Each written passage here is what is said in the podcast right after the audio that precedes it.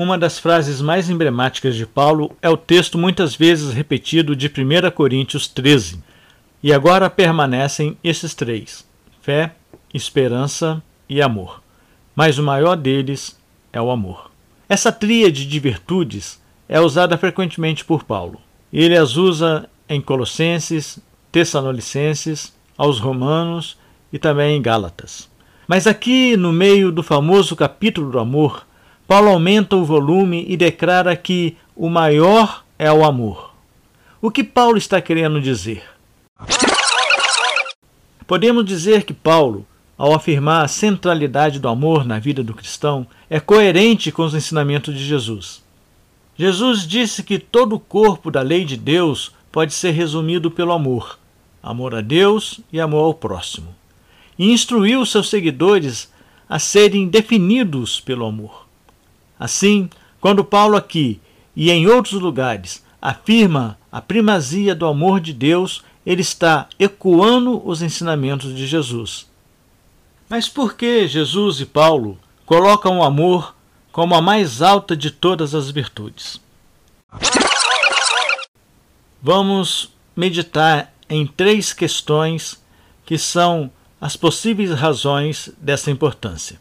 Primeiro, o amor é a virtude por trás das outras virtudes e é o que dá vida aos nossos dons espirituais. Isso é que Paulo quer dizer em 1 Coríntios 13.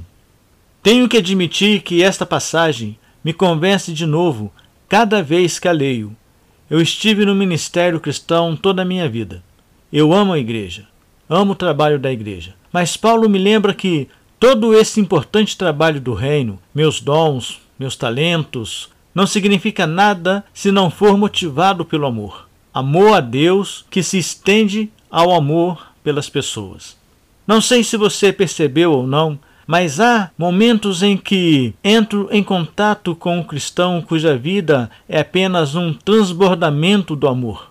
Isso não significa que eles são fracos ou covardes ou não se importam com a verdade. Paulo não era nenhuma dessas coisas. Ele estava disposto a chamar a heresia e o pecado sem medo.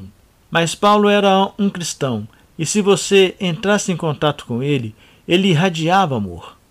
Já conheci pessoas assim. Você sabe que eles estão na palavra, você sabe que eles estão de joelhos em oração, e seu primeiro instinto é fazer tudo o que fazem por amor a Deus e amor ao povo de Deus. É por isso que Paulo diz que o amor é ainda maior que a fé e a esperança. Fé e esperança são vitais. A fé é, parafraseando o escritor de Hebreus, o que agrada a Deus. E a esperança é o que nos leva ao longo da vida em um mundo caído e muitas vezes sem esperança. Mas o amor é o que alimenta a nossa fé. Temos fé em Jesus porque o amamos, e o amor é o que nos dá esperança, Sabemos que um dia veremos face a face aquele que amamos. Em segundo lugar, o amor é o maior porque Deus é amor. O amor é a maior virtude porque nos conduz a Deus, que encarna o amor. O apóstolo João diz: Amados, amemo-nos uns aos outros, porque o amor vem de Deus. E quem ama nasceu de Deus e conhece a Deus. Quem não ama não conhece a Deus, porque Deus é amor. Em outras palavras, o amor não é meramente um atributo que Deus exibe. O amor se origina em Deus. Então, quando o povo de Deus ama bem, eles refletem o próprio Deus. É a única coisa que nos distingue como sendo regenerados. Os pecadores não amam naturalmente. Em nosso estado caído, nossa inclinação é para a autoadoração. Só podemos amar bem se formos mudados, renascidos, transformados. É por isso que Paulo eleva o amor acima de todas as virtudes. É um sinal daqueles que são seus. E por fim, enquanto a fé e a esperança um dia desaparecem quando Jesus retornar, o amor permanecerá. Nessa passagem, Paulo está contrastando o que é temporário e o que é permanente, o que é elementar e o que é maduro, o que está aqui e o que está por vir. A fé definida pelo escritor de Hebreus é a prova das coisas que não se veem. Quando Jesus voltar e estivermos curtindo a vida junto com ele na Nova Jerusalém, a nossa fé será vista. A fé não será necessária porque veremos aquele em quem nossa fé repousa. A esperança é a expectativa confiante da fidelidade de Deus e das promessas futuras. Não é, como comumente pensamos, uma espécie de desejo. Espero que aconteça. É algo alicerçado em uma palavra mais segura. Para citar John Piper, a esperança cristã é quando Deus prometeu que algo vai acontecer e você coloca sua confiança nessa esperança. Quando Jesus consumar seu reino, tudo o que esperávamos será realizado, então a esperança não será necessária. Mas o amor resiste. O amor é um atributo que foi compartilhado entre a divindade antes que o mundo começasse. Nossa capacidade de amar, tão marcada pela queda e marcada pelo nosso próprio egoísmo, será finalmente aperfeiçoada quando formos totalmente santificados no céu. Então, o que significa praticamente para nós valorizar o amor acima de todas as coisas?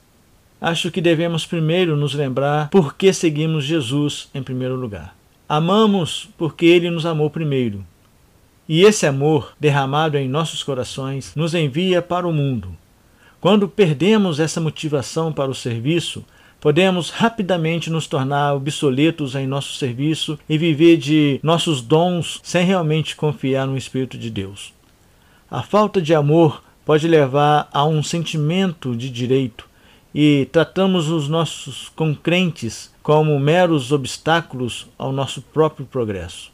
Podemos acusar de autoridade e do poder quando deixamos de amar como Deus ama.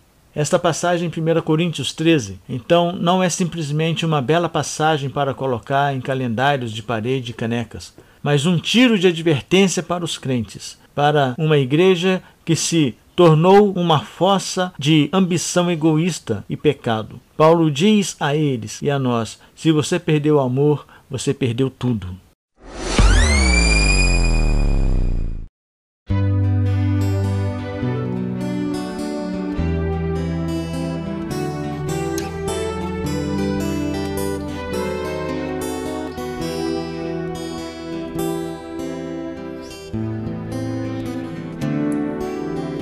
Mais que a fé, o amor que se tem pelo Filho de Deus, que por tanto amar se entregou às malícias do homem, se deu para ser o porta-voz, ser o mediador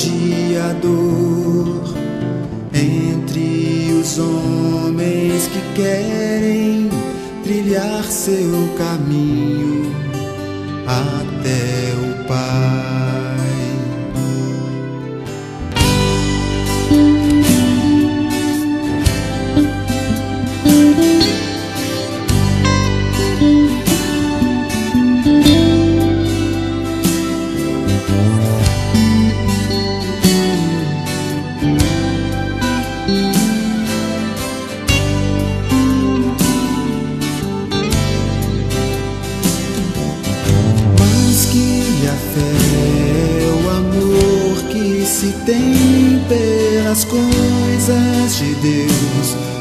pois a cada instante Ele olha por ti. É bem certo que nada de te perturbar, nada vai te faltar. Posso sentir os seus passos a cada instante ao meu redor. Mas viver fácil, não vá se iludir pensando que é só prazer. Quem tem Deus se faz forte, mas mesmo assim vai se magoar. viver não é fácil, não vá se iludir pensando é só prazer. Quem tem Deus se faz forte, mas mesmo assim vai se magoar.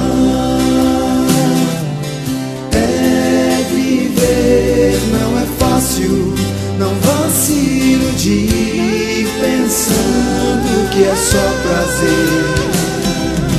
Quem tem Deus se faz forte mas mesmo assim vai se magoar.